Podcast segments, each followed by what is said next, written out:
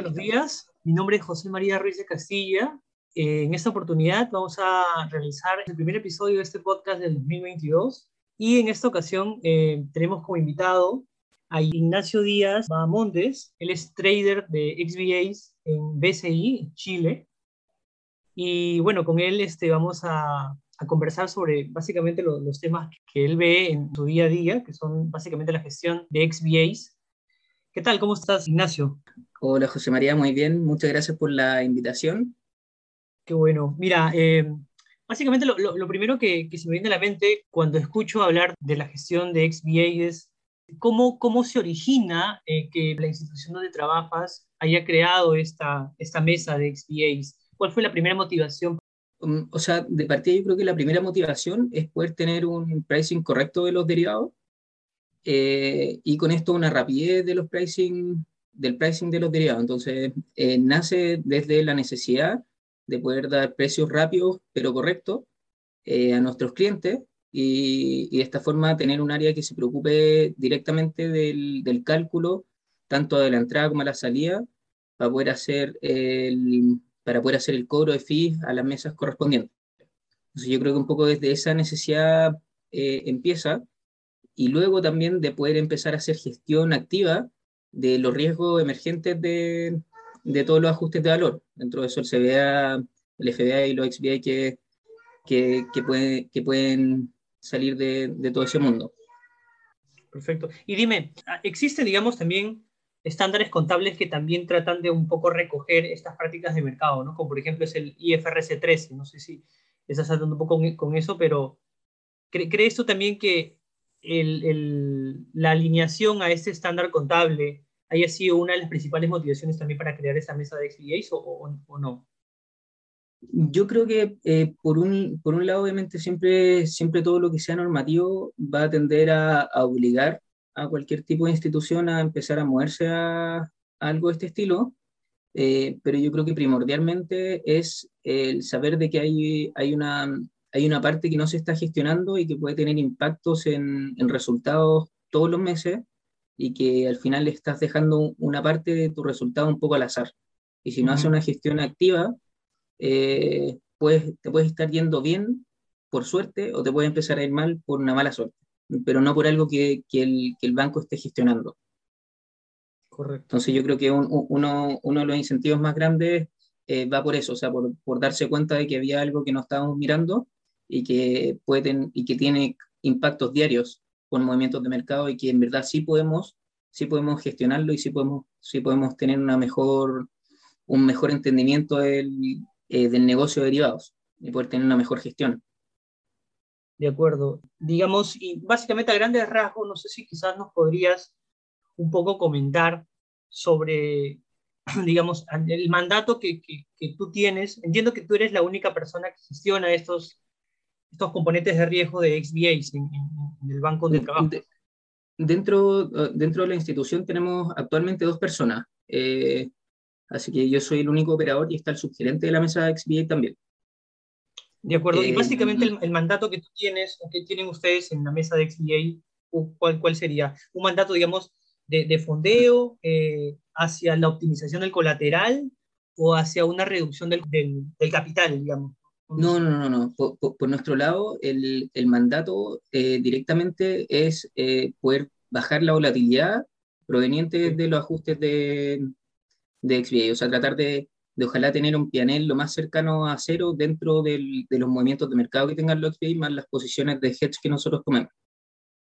Fuera de eso tenemos, tenemos un área que es dedicada a la optimización de colaterales, pero esa es otra, otra mesa también, también nueva que lleva la, el mismo tiempo que nosotros pero, pero es, es otra área. Y eh, ellos se dedican un poco a toda la optimización de, del posteo, de posteo colaterales. Ah, mira, qué interesante. Y dime, este, un poco más o menos para, para que nos cuentes, o sea, cómo funciona en la práctica, ¿no? En, en, en lo que respecta al, al pricing de, de, los, de los derivados. O sea, ahí entiendo yo, digamos, he podido revisar la literatura, se dice que hay dos posturas, ¿no? Una de un pricing a partir de una transferencia hacia la mesa, por ejemplo, de sales and trading, o a través de eh, empleando hurdles o umbrales o threshold, no sé cómo, cómo quieran llamarlo, a partir del cual ya generas una rentabilidad, ¿no? Eh, no sé cómo funciona en el día a día en el, banco de operación. En, o sea, por lo menos por la vía que nosotros hemos ido optando, es más que nada hacer el traspaso de fee de la forma más clara posible. Entonces nosotros efectivamente eh, llegan cotizaciones desde la mesa de sales y nosotros hacemos el cálculo respectivo para poder eh, ver cómo nos va a pegar eso a nosotros con mesa XPA en el stock que tengamos de estos XPAs y dado eso que el, que el operador de sales pueda traspasarlo a precio, dándole un, un, beneficio o costo dependiendo del, del, lado que tenga tal vez el, el derivado. Ok. Em, y, o sea, entonces dentro de nuestro día a día nosotros tratamos de hacer como un, eh, de poder tomar las operaciones más grandes que tengan impacto más grande y poder hacer una cotización un poco más robusta y también vamos a tener ciertas operaciones que tienen menos XBA donde, donde pasan por, por sistema o por, por alguna forma un poco menos directa, pero más rápida. O sea, lo, lo, que quiero decir es que eh, obviamente dentro del banco tenemos millones de operaciones y no tenemos el tiempo o, o las herramientas para poder pasarlas todas por un sistema infinitamente robusto.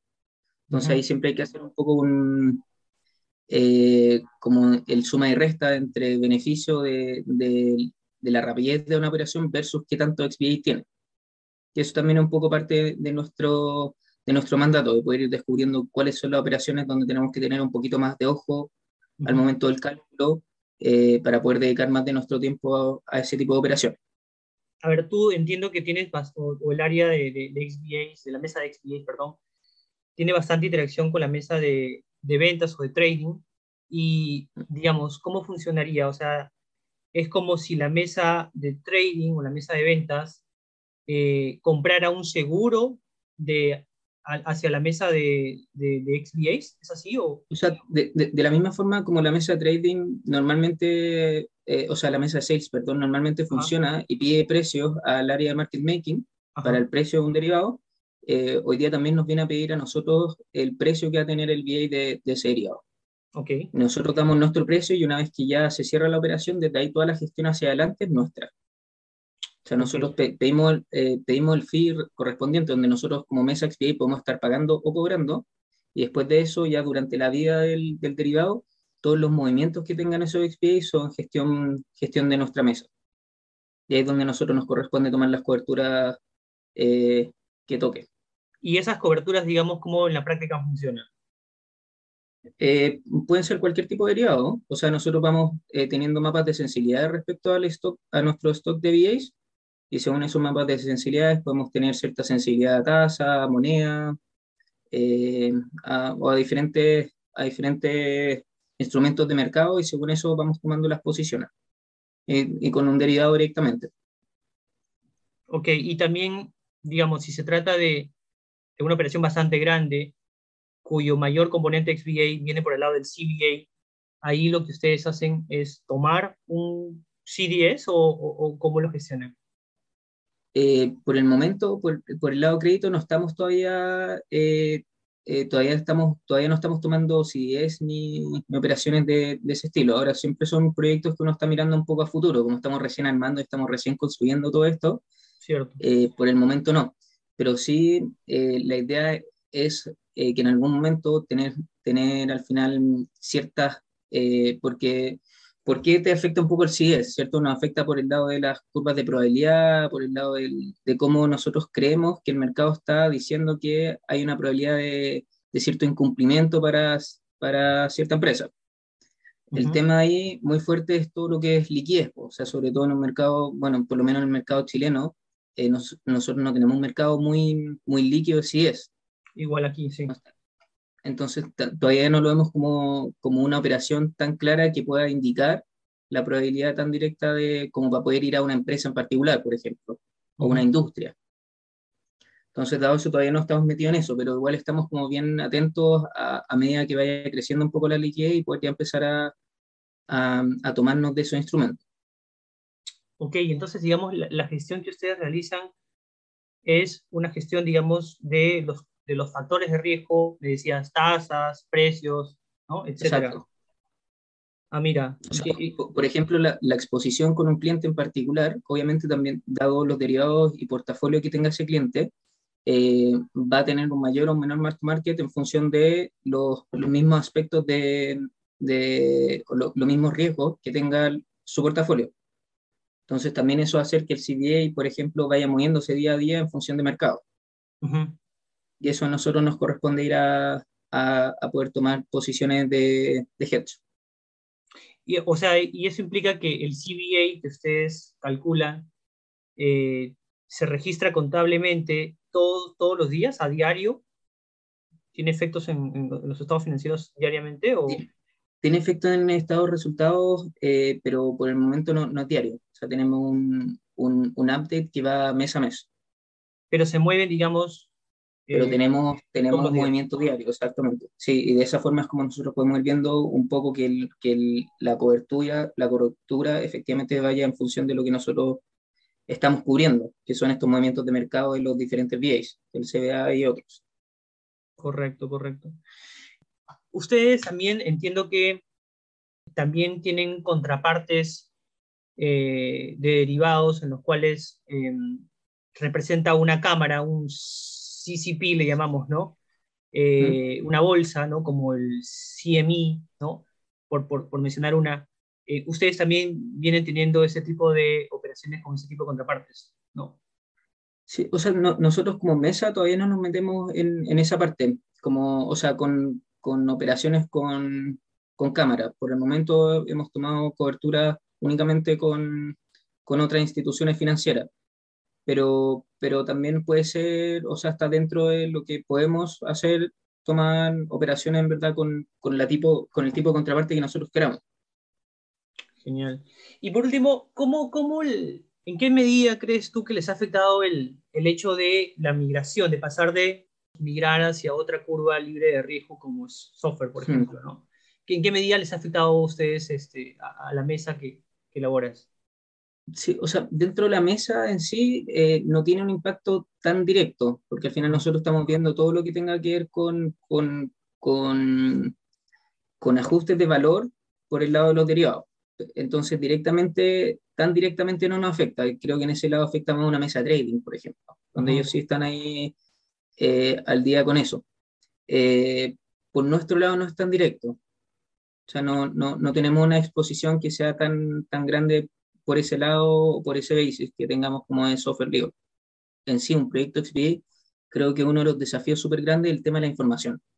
que yo creo que tal vez un, un, banco o cualquier institución a primera vista no, no lo ve, pero eh, la diferencia con la mesa XBA y tal vez con otras mesas es que tú realmente necesitas un pack de información mucho más fuerte, en el sentido que yo necesito tener en algún lado todos los contratos de los clientes eh, de una forma más o menos estandarizada para poder metérselo a la, a la máquina de simulaciones, eh, que eso esté en vivo, que eso esté, sea una base viva, de que cada vez que hay algún cambio de CSA pase por nuestro lado para poder nosotros poder hacer el análisis necesario y ver cómo afecta eso en los mark to market.